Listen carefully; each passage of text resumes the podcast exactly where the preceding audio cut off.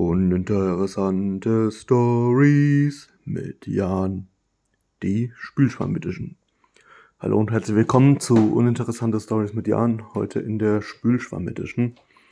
Ihr kennt bestimmt alle diese klassischen schwarz-gelben Spülschwämme. Das Problem bei denen, das ich immer hatte, ist, wenn man bestimmte Sachen damit abwäscht, verfängt sich immer Schmutz in dem schwarzen Teil und es hat mich immer genervt, weswegen ich nach einer Alternative gesucht habe. Und ich habe tatsächlich jetzt einen Spülschwamm gefunden, der ähm, halt keinen Dreck in diesen schwarzen Teil einfängt und den man ewig benutzen kann, auch waschen kann. Und es ist einfach super geschickt, weil man nicht ständig den Spülschwamm wechseln muss, weil der zu alt und kaputt ist. Das war Uninteressante Stories mit Jan, die Spülschwamm Edition.